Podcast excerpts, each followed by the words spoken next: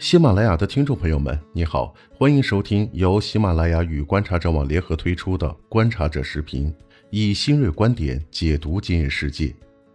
本文来自美国前国务卿、外交家、国际问题专家基辛格。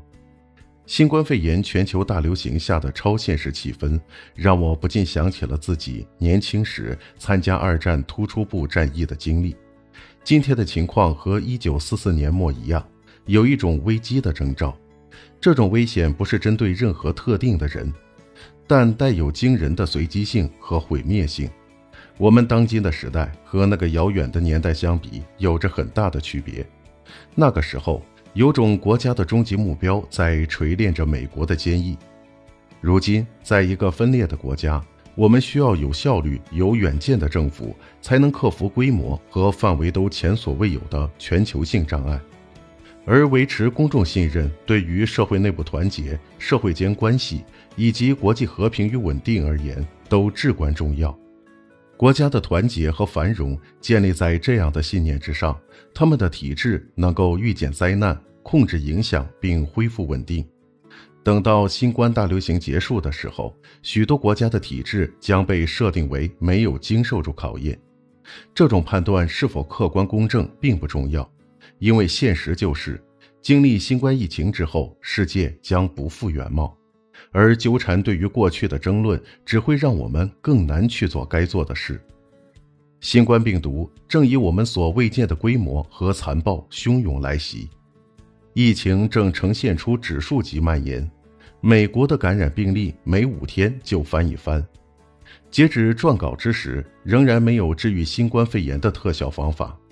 医疗物资也不足以应对一波又一波的病例，重症监护病房已不堪重负，检测能力不足以确认病毒感染的范围与程度，更不用说阻断病毒传播。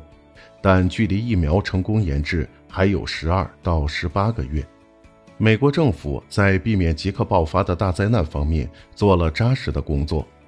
终极考验是能否控制住疫情蔓延，扭转局势。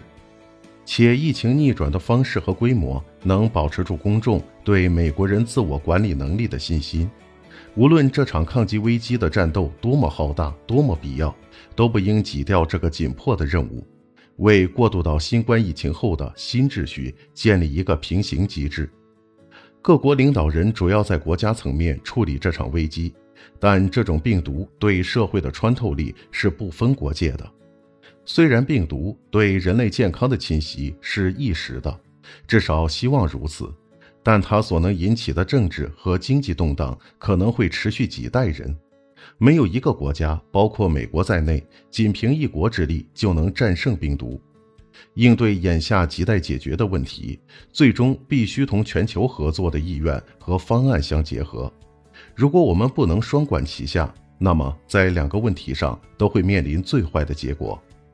如果借鉴马歇尔计划和曼哈顿计划的设计经验，美国必须在三个领域做出巨大的努力：第一，增强全球对传染病的抵御能力，从脊髓灰质炎疫苗研制到天花的根除，再到依托人工智能和统计技术的医学诊断不断涌现的奇迹，都让我们陷入了危险的自满情绪。我们需要开发控制传染病的新办法和新技术，以及足以覆盖大规模人口的疫苗。第二，努力治愈世界经济的创伤。全球领导从2008年金融危机中吸取了重大教训，当前的经济危机更为复杂。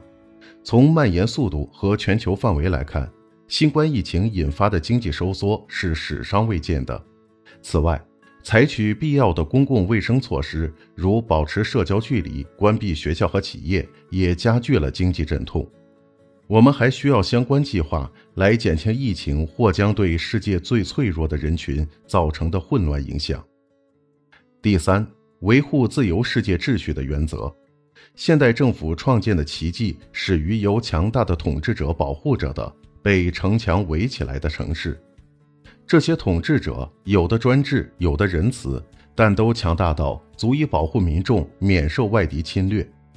启蒙思想家重新构建了这一概念，认为合法国家的目的是满足人们的基础需求，安全、秩序、经济福祉和正义。个体无法凭一己之力获得这些。